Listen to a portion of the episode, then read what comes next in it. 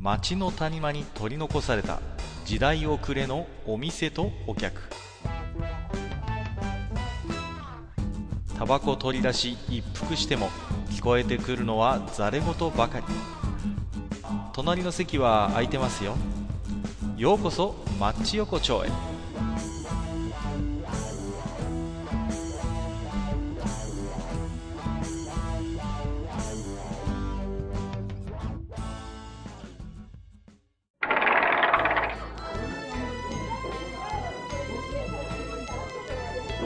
ゆうたでしょ。まだやってる？ああ、かか、どうぞいらっしゃい。いやいやいや、どうもどうも。ねもうなんかこう寒いんだか暑いんだかよくわかんないかね。毎回同じような話してますけど、いやー、ね。本当にね、この時期は、まあいろいろとね、天候も不安定でね、まあね、ちょっと社会全体がちょっと今不安定でね、なんかもまあ、なんかう、世のね、中ね、なんかパ、パ、ん？パルマでしたパロ、パロマーですね、違いますね。似てる。そんなね、無理にボケなくてもいいんですよ、大将。そんなね。まあまあまあまあ。ガス。まあ、ガス、ガスつながりっちゃガスつながりなんですけど、まあね、えー、なかなかね、こう、嫌になっちゃいますよね。こう、テレビ見ててもね、こう、参っちゃう気がねね、ちょっとこなんかこう、ちょっとね、あの、参っちゃいますね。そうなんですよ。まあね。なんでね、まああのまあ、このね、マッチ横丁もね、ほんと毎回どう、どうでもいいことをね、こう、おっさん二人が喋ってますけど、まあ、はい。少しでもね、こう皆さんの気晴らしになっていただけるならね、いやいや、全く本当そうだ。ね、まあ、ありがたいなというふうに思ってますけれどもね、まいやね、もう、うん。それこそね、まあ、あの、常連さんたちのね、気晴らしっていう話じゃないけどね。あ、はいはい。あの、まあ、常連さんたちの中に、もね、知ってる人知らない人がいるかもしれないんですけど、うんうんあのう、んカッカという男のね、あの、は、あの料理へのなんていうのかな、ちょっと僕はね、はい。その、まあ、こだわりという、言えばよくはい聞こえるし、ええまあええなんですかね、その、癖といえば、まあ、はい。癖にもなるし、はい。そういうあたりっていうのをね、ちょっと今日はね、少しあの、話、そういう話を展開していこうかな。あのね、これあのーマジの話なんですけど、事前に何も聞いてなかったんで、ちょっとドキドキしてますよ、今日はね。ちょっとドキドキしてますけども。はい。ええいやいやいや、まず、まずね、あの、うんはいはいもうあの、もうね、大体あの、おそらくあの、なんていうのかな、あの、この閣下という男をね、あの、うん追っかけてる人たちの中ではもうね、おそらくドビン虫は多分ね、語り尽くされてると思うんですよ。およそ、まあ、断るたびに喋ってきてるし、まあね、時としてね、こう、ドビンの虫騒動はね、まあ、炎上したりもしたことがありますんで、そうなんですよ。ええなので、まあ、ここでね、あえてドビン虫を取り上げる必要はないかなと。まあまあまあ、そうですね。だいぶ語ってきましたからね。ええはい。ねでね、あの、ちょっと、今回ね、僕がね、あの、うんまあ、お話ししたいのはね、椎茸について。来たね。いつかは来るなとは思ってましたけどもね。はいはいはい。椎茸ね。いやー、はいはいそうそう、あの、なんていうのかな。うん。ちなみに私の地元はですね、あの、はい日本有数のあの、椎茸の産地です。いやいや有名ですよね。いや、私もちょっと椎茸がうるさいですから、知ってますよ。やっぱりえ。ーね、もうこのカッカという人は本当に椎茸のことをね、言い出すとまたちょっとキリがないところもあるんですけどね。いや、椎茸はね、もう万能食材ですから。いや、確かにね、えーそうなんはいです。。うんうんえ。和洋中何でもいけるんだよ、あいつは。すごいと思うよ。いやいや、確かにそうなんです。うんそうなんです。ね。あのーいや別に僕はね、椎茸をディスりたくてこの話をしてるはいはいはい。もちろんね。はいはい。ただね、あの、思うのは、その、閣下の情熱、椎茸に対する情熱と世間様とでは乖離してるよっていうことを気づかせていただきたい。いやいや、そんなことない。いや、皆さん、椎茸には大変な思い入れがあるんです、これは。ね。まあ、たまたま僕がね、こう、割とおしゃべりだから、まあ、はい割とこう、椎茸を持ち上げる、こう、ことを言ってみたり、そういう椎茸を使った料理が、まあ、たまたま目立つだけであって、ええ皆さんもやってると思いますよ、これは。やってますよ。うん。ご家庭それぞれでね、あの、まあ、椎茸さんとのね、付き合い方っていうのはそれぞれだとはい思いますよ。やいや、いやいやいやいや。みんなってカレーに入れるでしょ？椎茸は。もう常識ですよね、これはね。そう。うん。あのね、その、カレー椎茸はね、割と、あの、うんおそらくね、あの、椎茸ブルジュアの中での食べ方なんじゃないいやいやいやいや。ちょっと待ってください。あのね、カレーに椎茸みんなそうやってね、僕のことバカにするんですよ。まあ、もうね、10年に、10年来僕はそう言われ続けてますけど、あのね、そういう人に限って、試してない。ね。いや、うん。あああああれなんですよ。僕が言いたいのはね、そのね、うん。うん。あの、椎茸入りのカレー、まあ生椎茸が入ってるカレーがね、はいは美味しくないっていうことを言いたいんじゃないんですよ。でしょ美味しいんです食べ物じゃないっていうことは美味しいですよ。美味しい美味しい。うん。ただ、うん。その食べ方は、あの、なんていうのかな。いわゆるこう、ブルジュアの食べ方なんですよ。ブルジョワ？いや、それはねそれはね、初めて言われましたね。いや、よく、よく言われるのは、あのーそれは美味しいかもしれないけど、スタンダードじゃないよね？みたいなことよく言われるんです、実際。ただ、いや、うん、わかるわかる。うん。でも、大将はブルジョワだって言うんだ、そこは。えっとですね、あの、先日ね、とは、先日というかもうだいぶ前ですけどね、うんあの、1年ぐらい前かな、あの、ちょっととある方ですね、その椎茸の食べ方みたいな話になったんですよ。ああ、そうですか。はいはいはい。で、まあ彼はですね、まうんあかなりあの都会に住んでらっしゃる。ああ、なるほど。うん。あの、大都会にね、大都会住んでらっしゃる方うんで、やっぱね、あの、椎茸の食べ食べ方っていうのは、そういうこだわりを持ってらっしゃるんですよ。ああ、そうですか。はいはいはい。ええあの、し、生椎茸をそんな、はもう絶対焼いて食べるのが至高だみたいな感じ。ああ、なるほどね。はいはいはい。うん、わかりまで、あすよ。の、まあまあまあ、閣下もね、椎茸っていうものに対する愛着があるとは思うんですけど、僕、うちはうち、うちというか私の方はですね、まあ、うん結局椎茸ってもう食べ慣れちゃったものなんですよ。まあまあ、特産地ならではのね。そうなんですそれはね。うんあ、の、え、なんか、あの、時期になると、玄関先に置いてあるもの。いやいや、ちょっと待ってください。時期になると玄関先に置いてある。どういうこと？えーまあ最近減りましたけど、はいはいはいあの、いや本当ね、あの、この、私の住んでる界隈の中で言うと、まあ、あのね、渡り鳥のようなもの。ははは。ね、時期になると玄関先にあの、なぜか謎の椎茸が置いてある。そういう光景、光景がまあ日常的にあった時代もある。はあ、あ、そうですか。はいはい。だから、あの、椎茸を焼いて食べるっていう感覚っていうのはですね、うんうん結構、あ、おしゃれだ。うん。おしゃれ？え、え、え？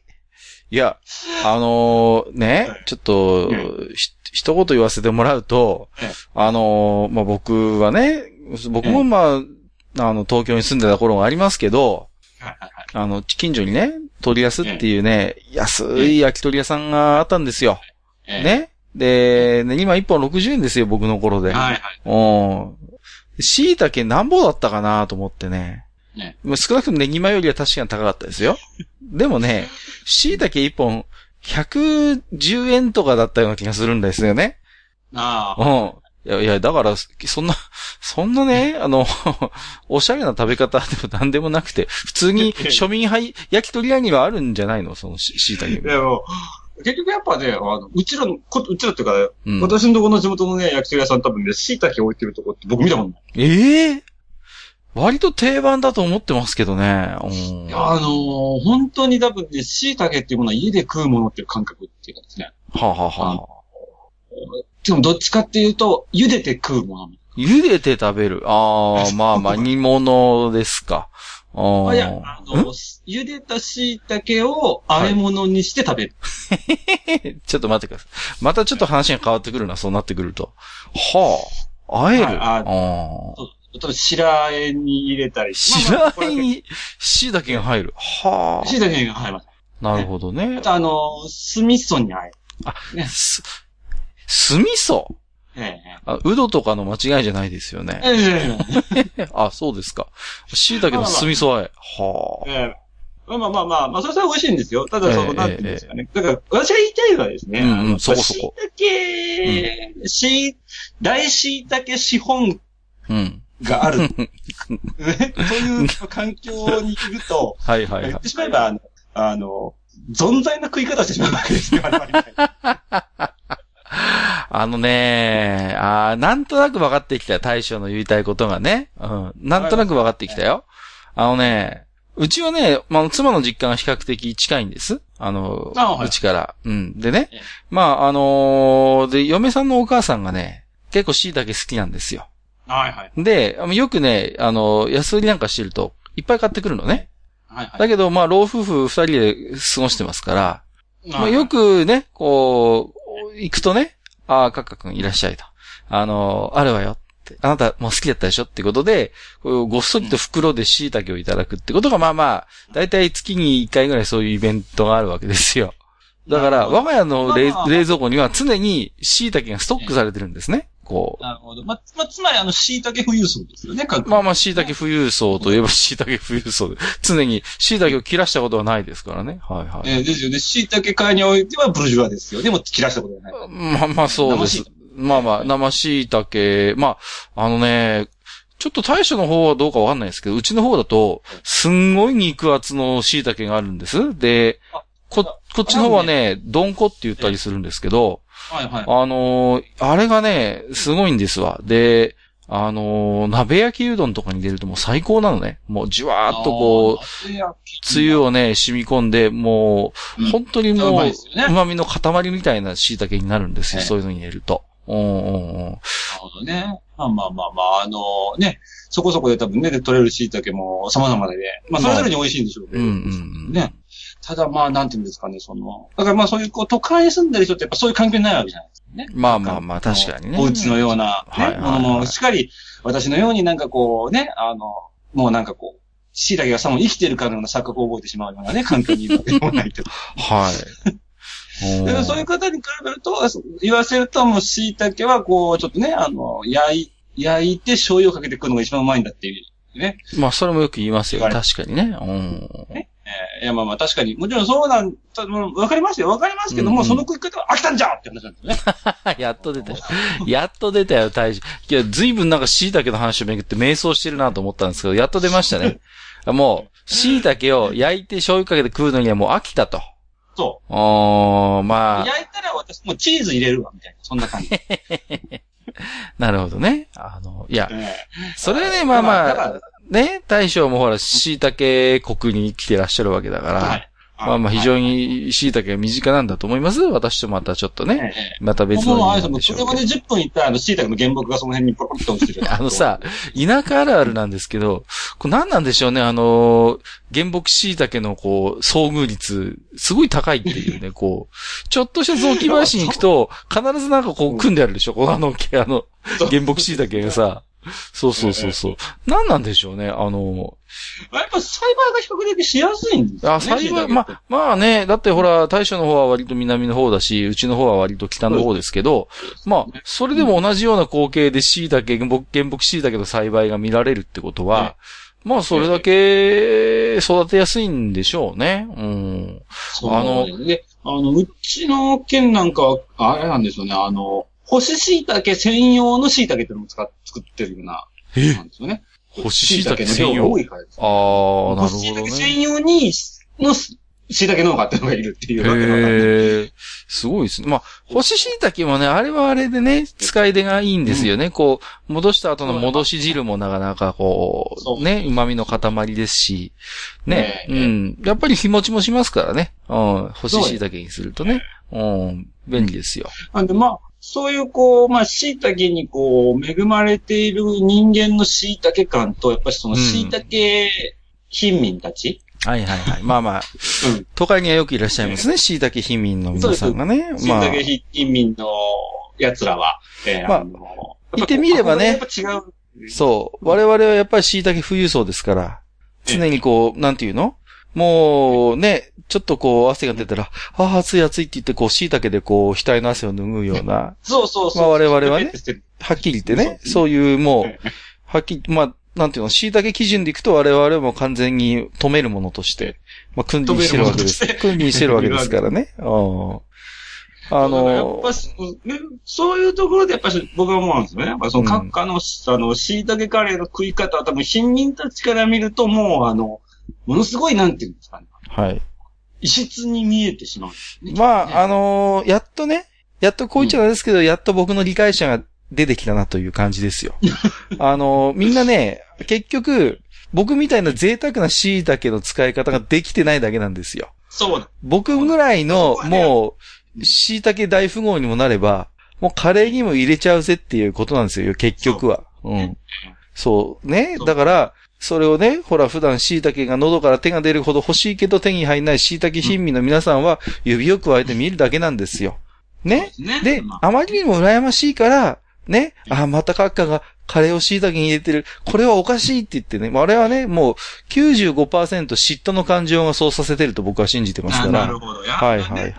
やっぱそういうことなんですよね。そういうことなんですよ。うんあれですもん、たま、たまにっていうか、割とこう、椎茸の時期になってくると、もう味噌汁に入れ出しますもんね、もう。あー、味噌汁ね。はいはいはい。あの、使うの考えるのがめんどくさくなってる。わかりますね。あのねまあ、いかにね、実は椎茸が、こう、贅沢品かっていうことを、今、いくつか証拠も僕は挙げられるんですよ。その、どうもの？例えばね、こう、丸宮の鶏釜飯の素ってのがあるわけですよ。はいはいはい。ね？あるいは、まあ、他にも例えばありますよ。あのー、有名なとこで行くと、長谷園の、あの松茸の素を吸い物っていうのがあるわけじゃないですか。はいはい。まあ、で、あ、そういうね、ああいうこう、ものを見ていただくとわかるんですけど、確かに椎茸は入ってます。入ってるけど、何ですか？あの、こう、の、もう細かくこうね、浮かんだ、あの貧相な椎茸たち、薄っぺらな。ね？ね、もう本当に刻まれすぎてもう、見るも無残。そうそう、もうね形も何もかもないかのような、そんな椎茸の切れっ端みたいなのがちょこちょこっと浮かんでるぐらいじゃないですか。はい。もう、これが全てを物語ってますよね。なるほど。実は椎茸はめちゃくちゃ高級品で、ああいうね、こう、食品に入れるときにもうわずかの量しか入れられないというね。なるほど。もうこれがもう全てですよ。言ってみれば。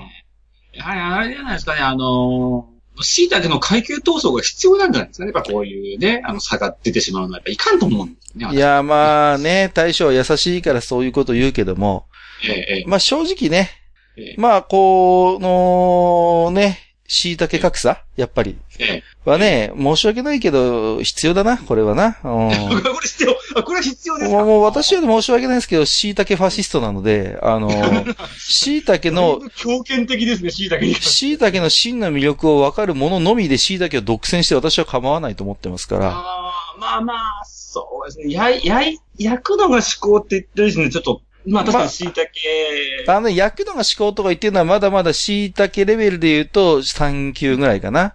うん。まだちょっと有段者っていう感じじゃないですね。うん。そうですね。まあ、まあ、あの、正直あの、和食に入れてどうこう言ってる時点、じゃあちょっとまだ、まだねそういうそういう和食レベルで留まってる間は、申し訳ないですけど、椎茸プロレタリアートのね、枠をこう、超えることはできないわけですよ。なるほどやっぱりそこからこうなかなか溝が深いね。椎茸覚醒して、やっぱ僕みたいに、こう、カレーシチューに当たり前のように、生椎茸をゴロゴロ入れて調理するぐらいまで来ると、まあ、ようやく有段者かなと。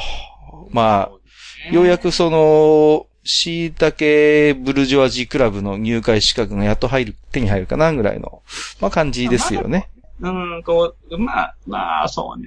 まあ、せめて酢豚あたりはチャレンジしてほしいねって思っちゃう。まあ、すぶた、まあ中華はね、ええ中華はまあまあ、あのー素人の皆さんはぜひチャレンジしていただいていいんじゃないですか、その、我々みたいなちょっと、プロもね、椎茸プロとしてもやっぱり、まあええ過去にそういう時代もありました、僕にも。ね。まあまあまあまあ。中学生ぐらいの頃だったかな。そういう、うん、まだいぶエリートですね。あ、まあ今今もうちょっと椎茸をだいぶ極めしいものとしてね、ちょっとこう、今やね、もう、ちょっと申し訳ないですけど、椎茸ブルジョワジークラブで私も、まあ、専務理事をやらせていただいてますので、そこは、あの、申し訳ないんですけどね。うん、まあ、ですけどね、まあその、持たざる、椎茸持たざる椎茸プロレタリアートの皆さんもね、まあ、はいまずはね、日々、えー、椎茸をいろんな料理に試してみるという、まあ、その修行から始めていただければいいんじゃないですかね。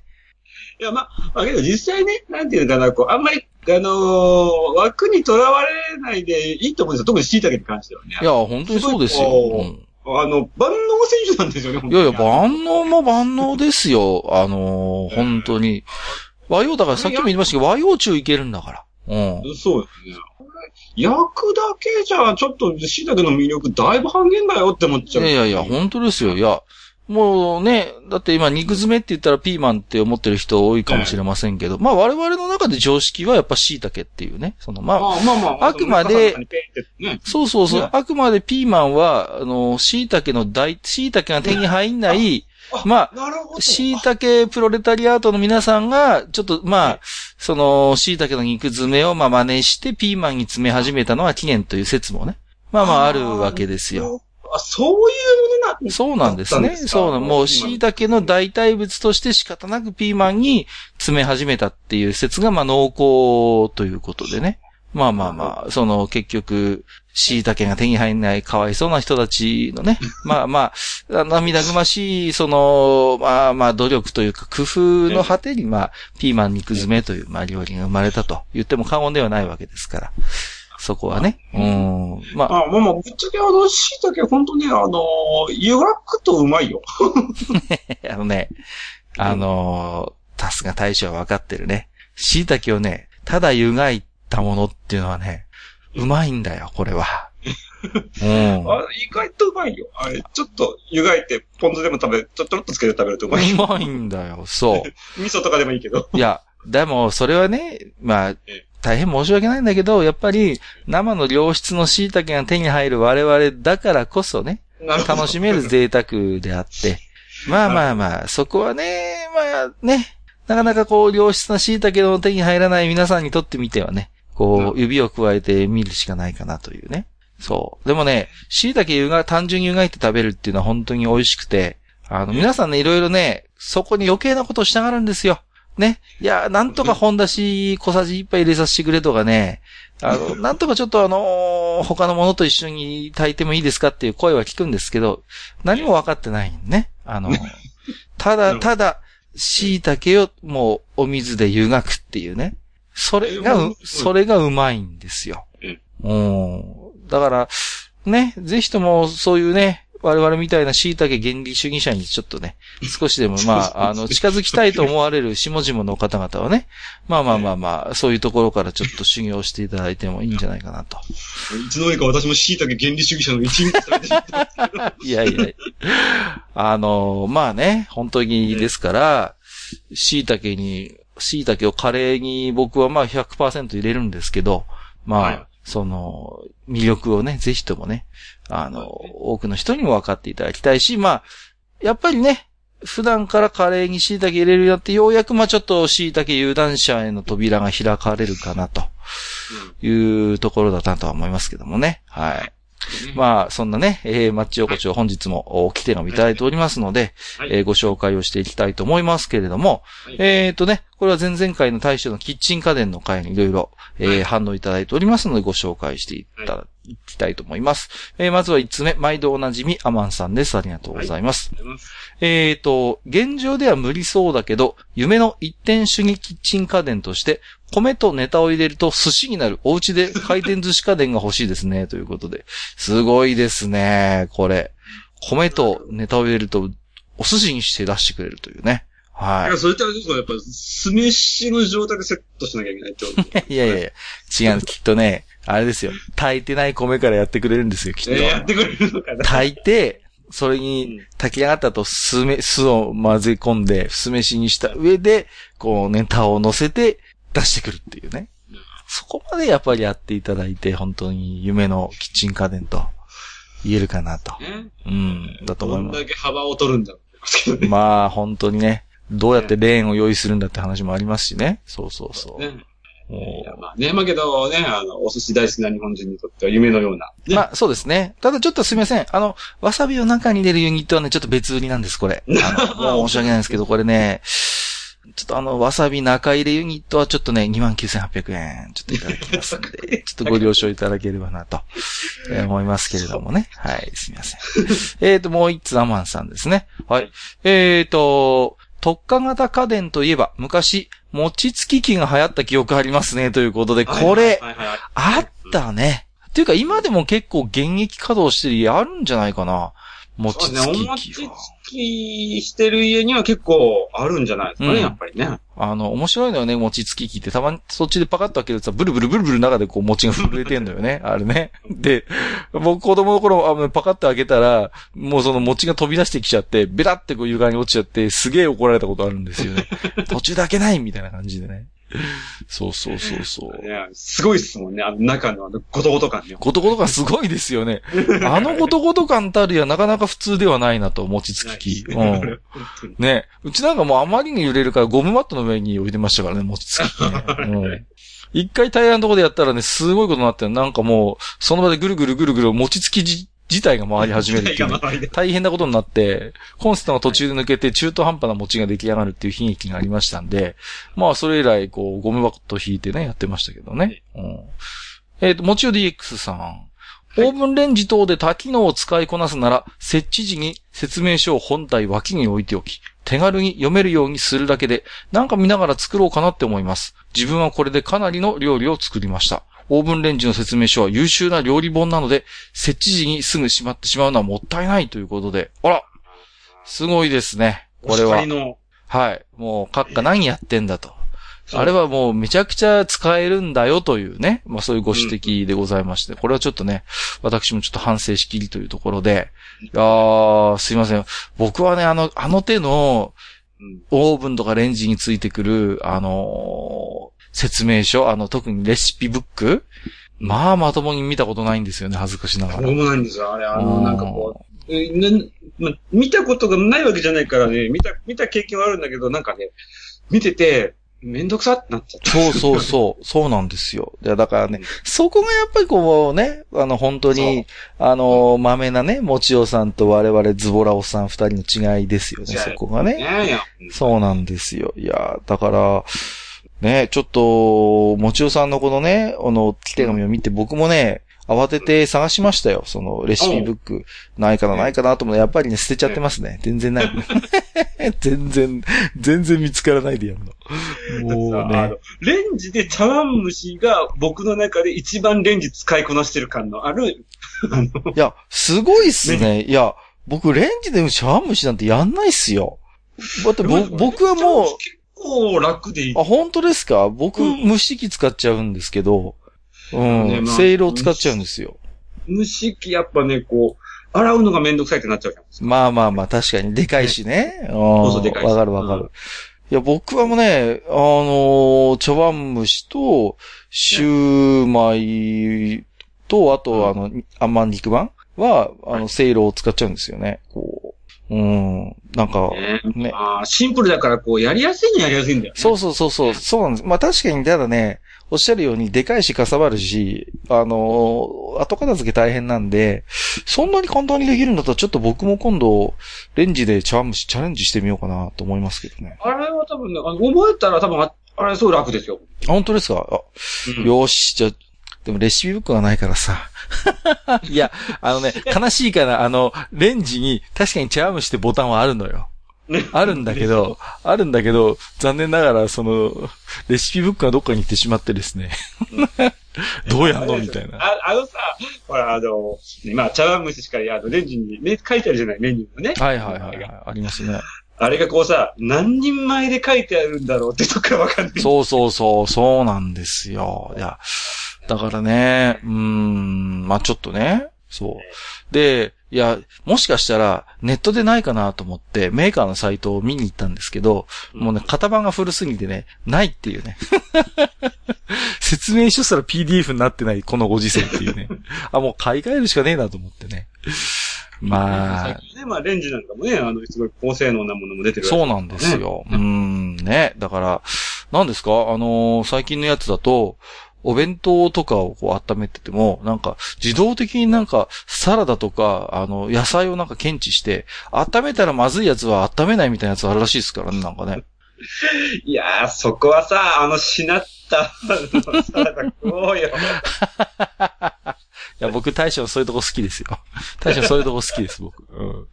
えー、次の置き手紙。ヨシアさん。はいえっ、と、やっぱりマッチ横丁さんのこの軽さと、何言ってんだこのおっさん感は唯一無二な存在感ですね。手記って言われてますけど。まあ、常に何言ってんだこのおっさんで行くいやいや、っていう。本当にもうね、あの、多分、お日本語で喋ってて言語通じないって思われる人がいるんじゃなかろうかっていう。いや、あのね、なんか、ずいぶん前にツイートで見たんですけど、あの、ええいろんなポッドキャスト聞いてるけど、本当にやべえ、この番組は、みたいな感想をいただいたことがあって、うんこんなに天津丼について語ってる番組聞いたことねえみたいな。そういう、なんか、そうそうそう。で、あのー嬉しくなっちゃって、僕フォローし、あの、マッチ横丁のアカウントでフォローしてたんですけど、あの、ブロックされてました。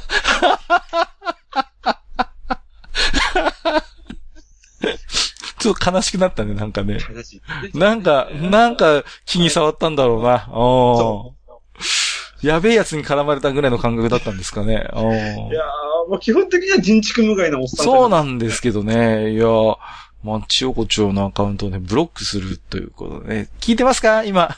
聞いてますか？ブロックされた方、どうも。よろしく解除していただければと思います。よろしくお願いします。あの、決して、あの、人畜無害なアカウントなんで、よろしくお願いします。あの、ね、更新日、更新日わかるんで、すごい。更新日に更新されないあの予告をしますんで、あの、更新日通りに投下した試しがないっていうね。はい。もうほんとどんなトラップなんだ、あのアカウントはっていうね。あーまあ、ブロックする気がなんか分かってきたそう。えっ、ー、と、もういつ、もういつ吉谷さん。えっ、ー、と、第94夜は欲しいものロスト。えー、かっこ欲しいものリストですな、わらわらって書いてますけどね。はい。もう、なるほどね。うまいこと言ったつもりなんでしょうか、本当にもう、ね。ダメですよ、そういう。本当に。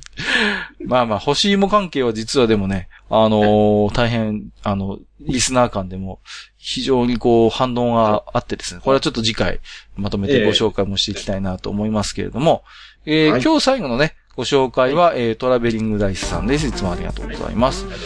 一点主義キッチン家電か？自動卵割り機かな？日本一有名な家族も使ってたし、売れているのだろうと思い、電気屋さんに行ったけど見当たらない。確かに使ってたのに、椅子の消そうか。人気ありすぎて品切れかなんてバカなことを言っております。元電気屋店員でありました。ということで。はい、ありがとうございます。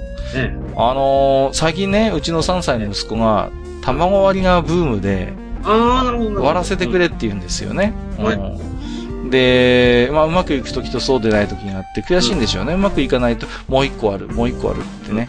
あの、一週間のうち5日間オムレツ出した週がありましたからね。もう、本当にね、どうなんでしょうって感じなんですけど、はい。まあ、全自動卵割り機、ね。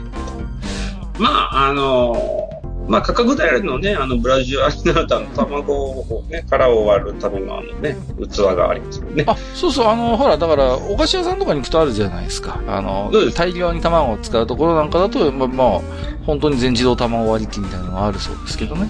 僕ね、この前ね、三つ子が出たのよ。そういえば思い出した。あ、なんか言ってましたね。そうそうそう。ね、三つ子が出て、で、それだけだと、なんか、三つ並べただけだろうって突っ込まれそうなんで、二個卵使う予定だったんで、もう一個割ったらやっぱりちゃんと大きかったんで、あで、それで比較用で2枚ツイートしたんですけど、なんか肉球、ね肉球みたいだね、みたいな感想があって、あ、なるほどな、とちょっと思いましたけどもね。うん。なかなか珍しいんじゃないですか？双子はたまにあるじゃないですか。双子はね、たまに出るけど、で三つ子でも三つ子は珍しいかなと思ってね。そうなんですよ。はい。そんなことがありましたけれども。さあ、えー、ということで今日もね、そろそろいいお時間なんですけれども、はい。まあ、今日はね、ちょっとそんな、まあね、皆さんもちょっと椎茸の高みに行きたくて仕方がない皆様かなとは思うんでね。ぜひともちょっとまあ今日の、今回のね、私どもの話をまあ100回ぐらい聞いていただいて、まあ皆さんも少しこう、椎茸ブロジョワジーに一歩近づいていただきたいなとそう。いうふうにねね、思いますけれどもね。はい。はい。まあ、ぜひともね、じゃあ、ちょっとこれから僕も、えー、原木椎茸栽培セットをちょっと方幕行って買ってこようかなと思いますんで、はい。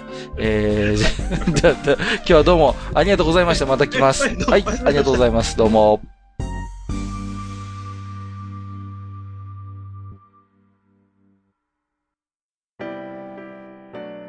おっさん二人でお送りしているトークラジオ、マッチ横丁。番組では皆様からの置き手紙を募集しております。置き手紙はブログのお便り投稿フォームのほか、番組メールアドレスからもお受けしています。番組メールアドレスは、マッチサイドアットマーク gmail.com matchside アットマーク gmail.com となっております。また番組公式 Twitter では番組更新のお知らせ次回更新予定日をご案内しております。ブログのリンクまたは Twitter 上で「マッチ横丁」を検索してフォローしていただければ幸いです。また公式 Twitter へのリプライや「ハッシュタグマッチ横丁」をつけていただいたつぶやきも番組内でご紹介させていただく場合がございます。皆様からの置き手紙お待ちしております。